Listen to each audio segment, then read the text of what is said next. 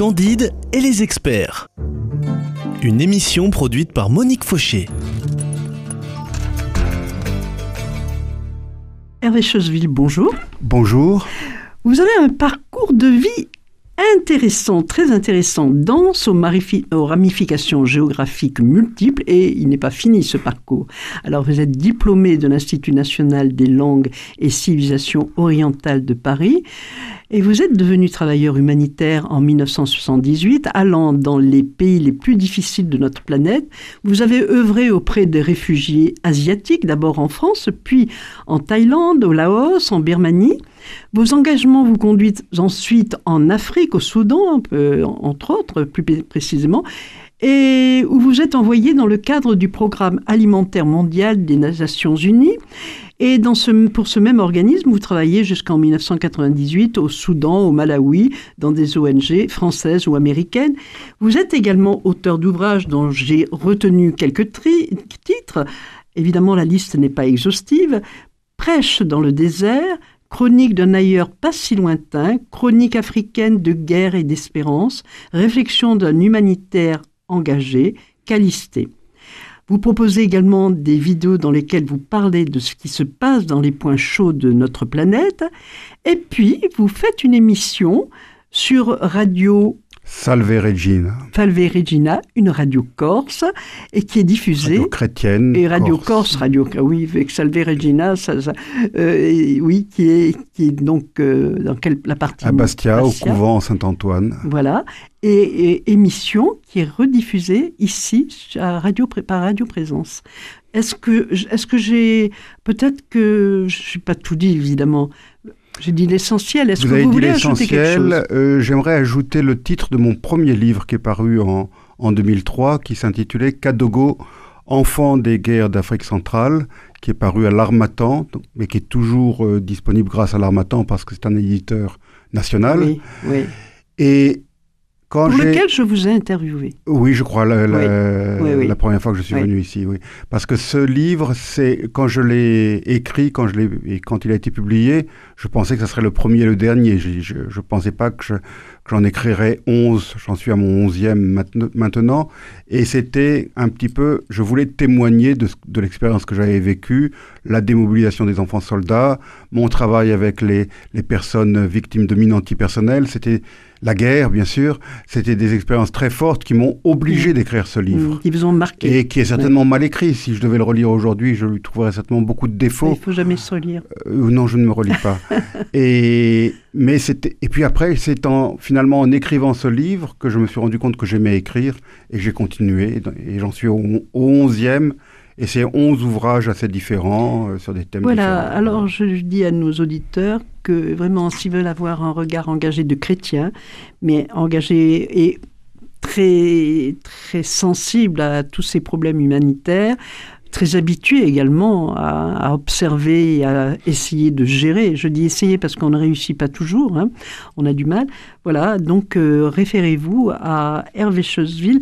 Euh, vous pouvez trouver, vous pouvez commander, ils peuvent commander également. Il vaut mieux bah, peut-être passer par vous et vous me, voilà. me répercuter les demandes parce que, bon, maintenant, vous savez qu'on n'est jamais aussi bien chaussé que par soi-même. J'ai eu beaucoup de déboires avec différents éditeurs. Donc, il y a quelques années, j'ai créé ma propre maison d'édition à Bastia qui s'appelle Edizione Vincentello d'Istria. Et ah, vous nous vous nous facilitez pas la vie. et donc, euh, je, j'alimente moi-même, euh, afin de ne pas passer par un distributeur, parce que le distributeur prend 50%. Donc, euh, je, j'alimente moi-même les librairies et les maisons de la presse en Corse. Mais naturellement, je ne peux pas le faire sur le continent. Donc, il vaut mieux commander. D'accord. Voilà. Alors, justement, on va parler de vous, si vous voulez bien. Alors, vous êtes né en Corse. Non. non, raté. Vous êtes né en Tunisie Non plus. Encore raté. Je suis né en Normandie. Vous êtes normand? Non, pas du tout. Pas de... mes, parents rentraient de Tunisie, mon père avait trouvé un boulot en Normandie, et c'est comme ça que je suis né en Normandie. J'aime à dire que je suis né dans un hôpital, je ne sais pas si, si c'est la même chambre, mais 14, attendez, je réfléchis rapidement, 16 ans avant ma naissance, dans le même hôpital, le maréchal Rommel a été soigné. Euh, il avait été victime d'une attaque aérienne et il a été hospitalisé dans, cet hôpital. Écoutez, vous êtes pardonné parce que Rommel, c'était pas le pire. C'était pas le pire, oui, certainement, certainement. Alors, donc, vous êtes quand même une famille originaire de Tunisie et vous avez vécu en Corse. Et en finale. Le Corse, la Corse, c'est le berceau de ma famille maternelle. Euh, nous avions beaucoup de familles maintenant. Ah, maintenant, elle s'est un peu réduite. Mais donc, mes parents, à la retraite, se sont installés, sont retournés en Corse. Je veux dire, ma mère est allée près de sa mère. Et euh, moi, je rentrais d'Afrique pendant les vacances, je rentrais en Corse. Et puis depuis 2014, maintenant, j'y suis à plein de temps. quand on a goûté à la Corse, on peut plus. Mais j'ai toujours connu la Corse, hein, depuis tout petit. Évidemment, euh, évidemment. Donc vous êtes imprégné. tout à fait. Voilà. Alors, euh, est-ce que c'est votre condition d'insulaire? Parce que vous êtes devenu insulaire, je ne sais pas à quel âge vous êtes, vous êtes installé en Corse, mais est-ce que ça, ça qui vous a amené à aller voir ailleurs, à sortir des frontières qui sont un peu étroites malgré tout Alors pour répondre à votre question en deux parties, d'abord, euh, en tant qu'insulaire, comme vous le dites, j'adore les îles, toutes les îles. Quand je vais à Paris, je, je ne vais jamais à Paris sans aller dans l'île Saint-Louis. Je me sens très bien dans l'île Saint-Louis. C'est une île. Bon, euh, l'île de la Cité aussi. Alors, bien un, sûr. un, psychanalyste serait intéressé parce que. Certainement. Oh là là, certainement. Euh, et pour compléter ma, ma réponse, j'ai grandi dans une ambiance de Tunisie. C'est-à-dire que nous étions en Normandie, mais dans tous les repas de famille, il y en avait que pour la Tunisie, pour le passé, qui était encore récent à l'époque, de la vie en Tunisie, où je n'ai jamais vécu, où je suis allé souvent en vacances, mais je n'y ai jamais vécu. Donc, j'avais un très agréable. J'avais un oncle qui travaillait dans le, pour, le, dans le, pour une compagnie pétrolière en Afrique. Donc chaque fois qu'il rentrait d'Afrique, J'adorais l'écouter et échanger avec lui. Mm. Donc j'ai baigné dans cette, cette, ambiance de voyage. Et j'ai appris, j'ai quasiment appris à lire grâce à Tintin. J'ai mon goût de la lecture vient de Tintin.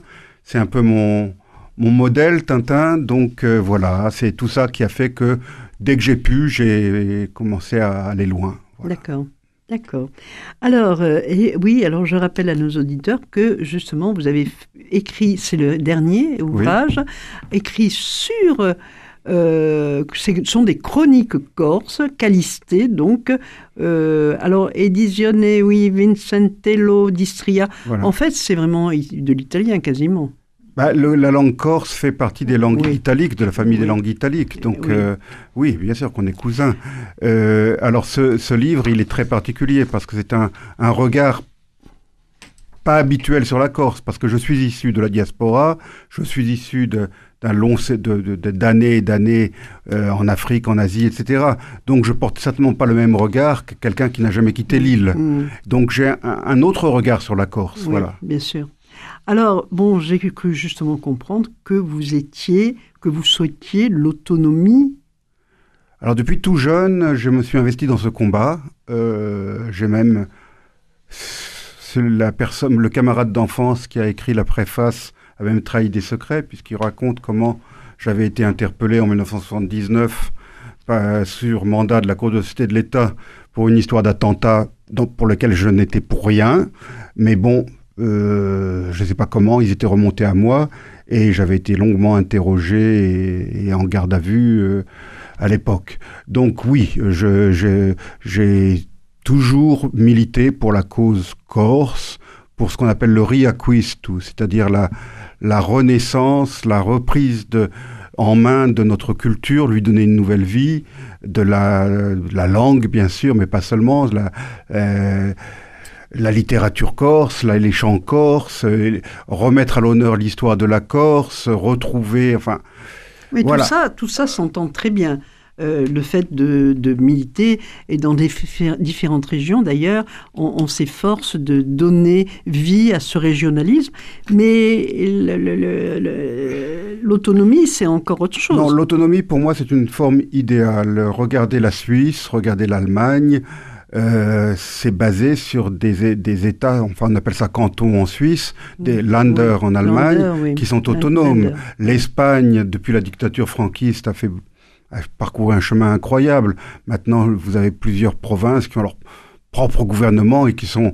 Bon, Madrid s'occupe des affaires étrangères et de la défense. Tout le reste a été dévolu à ces provinces. Mm. Donc je pense qu'on peut... Mais le problème, c'est que c'est contraire à la culture française, qui est une culture depuis parfois je dis depuis Louis XIV et je suis même tenté de dire depuis Philippe le Bel. Moi je dirais jacobine. Voilà, jacobine, oui ça c'est un terme révolutionnaire, mais ça date d'avant le jacobinisme, hmm.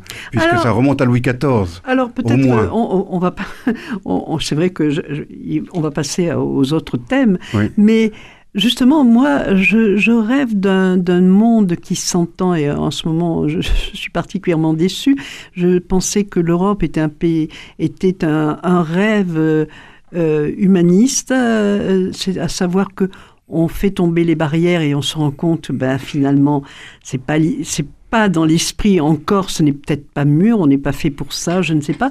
Mais justement, parceller, se, se replier un petit peu sur euh, nos particularités, vous trouvez que c'est une. Je pense qu'il y a beaucoup de Français, qui soient d'ici ou des Ardennes ou de je ne sais où, qui ressentent difficilement le fait que le calibre des bananes soit décidé euh, par des technocrates non élus à Bruxelles. Donc c'est cette Europe-là qui ne nous attire pas tellement, je pense, en, France comme, comme en Corse. Euh, et on s'est battu contre un centralisme, contre un jacobinisme, comme vous l'avez dit, parisien. C'est pas pour retomber sur un, un, un centralisme non démocratique bruxellois. Oui, euh, oui. On, va, excusez-moi, parce que là, on, me dit euh, de, que l'émission s'arrête et on reprendra la semaine prochaine. Euh, effectivement, ce que vous dites est, intéressant. En même temps, je me dis, si chacun a son prix pour les bananes, il va y avoir du trafic, il va y avoir du marché noir, il y a des contrôles qui auront lieu là, mais pas là, etc.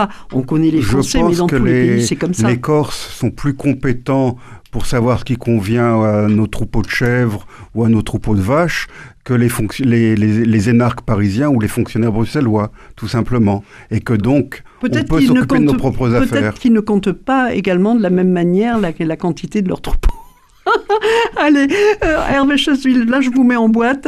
Euh, on en parlera hors antenne, mais et nous retrouvons, nous, nous vous retrouvons la semaine prochaine et nous parlerons de, de, différents pays. On a fait un choix, on a été obligé parce que vous avez vu tellement de choses et vous continuez à être intéressé par euh, ce qui se passe ailleurs. Et là, quand on compare, on peut se dire que nous avons de la chance. Voilà. Merci. Merci à vous. À la semaine prochaine.